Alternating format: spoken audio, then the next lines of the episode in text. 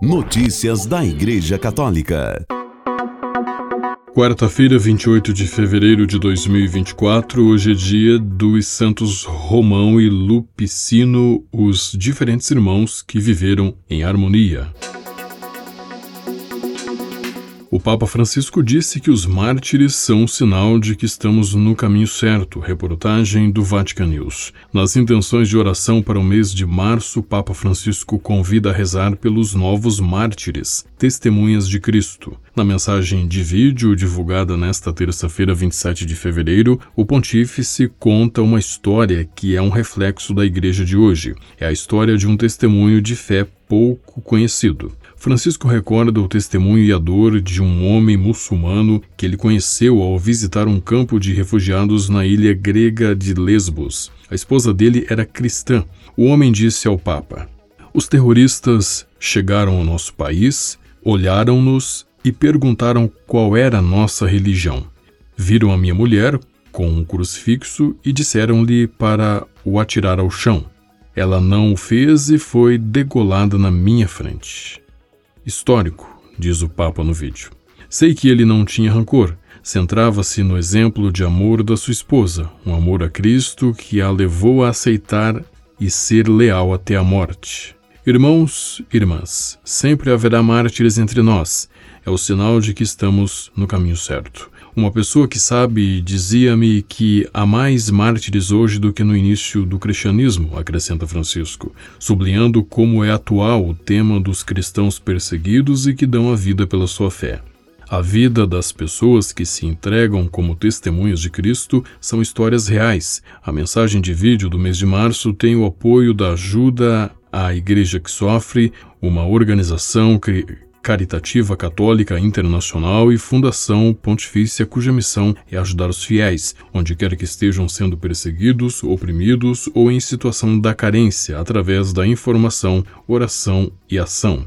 Apenas em 2023 chegaram a ajuda à igreja que sofre denúncias em 40 países de pessoas assassinadas ou sequestradas por causa da sua fé. A Nigéria tornou-se o país com o maior número de assassinatos. No Paquistão, na diocese de Faisalabad, as igrejas e as casas dos cristãos de Jaranwala foram atacadas. E em Burkina Faso, os católicos de Debé foram expulsos de sua aldeia apenas por causa da sua fé. Isto para mencionar alguns exemplos exemplos. A coragem dos mártires, o testemunho dos mártires é uma bênção para todos. Rezemos para que aqueles que em várias partes do mundo arriscam a vida pelo Evangelho contagiem a Igreja com a sua coragem e o seu impulso missionário, e abertos à graça do martírio. Neste contexto, a presidente executiva da Fundação Pontifícia Ajuda a Igreja que Sofre, Regina Link, afirma: a liberdade religiosa, reconhecida na Declaração Universal dos Direitos Humanos, é um direito inalienável e nenhum cristão deve perder a vida por a exercer. É fundamental garantir o direito de praticar a sua fé como parte da dignidade de todos os seres humanos. Nesse sentido, ela diz que a intenção de Francisco neste mês é muito importante para encorajar a oração pelas vítimas de perseguição, bem como para defender defender aqueles que sofrem discriminação por causa da sua fé. Para além disso, temos de envolver os políticos na defesa dos direitos dos mais Notícias vulneráveis. da Igreja Católica. Missa em Roma pelo décimo aniversário da canonização de João Paulo II. Reportagem do Vatican News. A celebração do décimo aniversário da canonização de São João Paulo II responde a um desejo dos fiéis que desejam expressar gratidão pelo dom de sua pessoa e ministério. Por esse motivo, a celebração é aberta a todos. Qualquer pessoa pode participar sem precisar de um ingresso para entrar na Basílica, declarou a Fundação Vaticana João Paulo II ao Vatican News. A cerimônia de canonização de João Paulo II e a João 23, em 27 de abril de 2014, na Praça São Pedro, foi presidida pelo Papa Francisco, na presença do falecido Papa Emérito Bento XVI. Os processos de beatificação e canonização do Papa polonês duraram um total de nove anos. Notícias da Igreja Católica.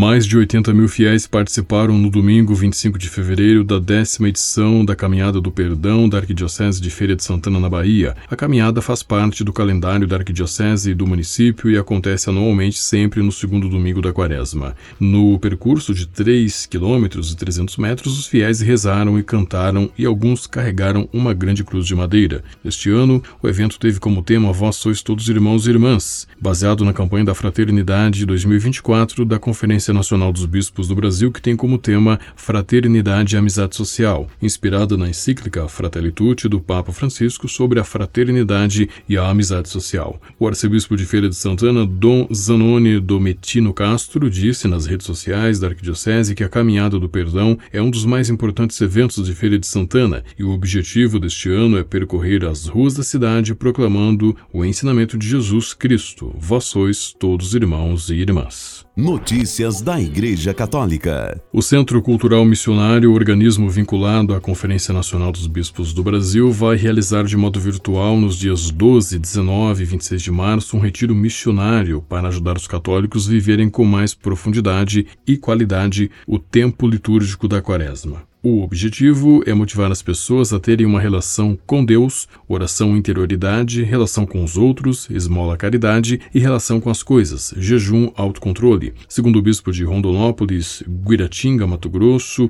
e presidente da Comissão Episcopal para Ação Missionária e Cooperação Intereclesial da CNBB, Dom Maurício da Silva Jardim, esse retiro espiritual levará em consideração as inspirações vindas da palavra de Deus da liturgia dominical, o contexto do ano da oração como preparação para o Jubileu 2025 e referência às práticas da tradição quaresmal, principalmente a da oração. Este retiro é voltado para todas as pessoas que desejam crescer e progredir na vida cristã e espiritual, sejam elas pessoas engajadas nas comunidades, lideranças e agentes de pastoral, consagrados, ministros ordenados, membros de congregações, institutos, novas comunidades, como também pessoas de boa vontade, disse o bispo de Rondonópolis, Guiratinga. O retiro missionário acontecerá na plataforma de cursos das edições CNBB das 19h30 às 21 horas. As inscrições e outras informações podem ser feitas no site do CCM, ccm.org.br. Notícias da Igreja Católica. Susan Tassone, autora católica americana de livros como Jesus Fala, Faustina e a Ti e a Via Sacra para as Almas do Purgatório, escreveu um artigo no jornal National Catholic Register do grupo IWTN sobre cinco formas de ajudar as almas do purgatório a chegar ao céu na quaresma. Primeiro com a missa. De quem você sente mais falta? Por quem você gostaria de ter feito mais? Quem lhe ofendeu? Quem são seus inimigos? Quem precisa ser curado em sua família? Ofereça uma missa por eles, diz Tassone. A missa cura os vivos e os mortos.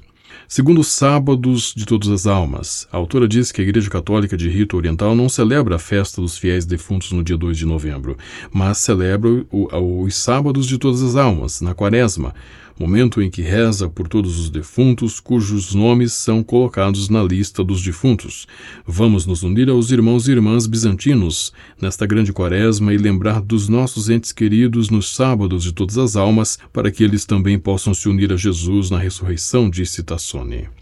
Terceiro, rezar a via sacra pelas almas do purgatório. A autora diz que a Virgem Maria é também a mãe amorosa das almas do purgatório, porque o calvário de seu filho Jesus foi um verdadeiro purgatório para ela. Uma bela lenda conta que quando Jesus estava sangrando até a morte na cruz, um anjo lhe perguntou a quem deveria levar a última gota de sangue de seu coração, e ele respondeu: A minha querida mãe, para que possa suportar a sua dor. A isso Maria teria respondido: Não, meu filho, dê-a às almas do purgatório, para que não tenham dor pelo menos um dia no ano.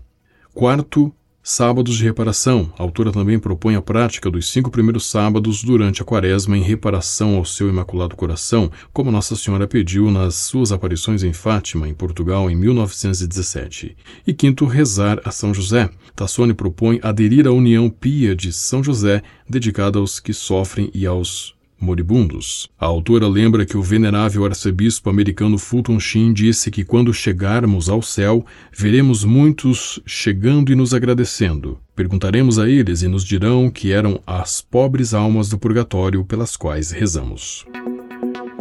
Com a colaboração do Vatican News e da agência ICI, você ouviu o Boletim de Notícias Católicas que volta amanhã. Notícias da Igreja Católica.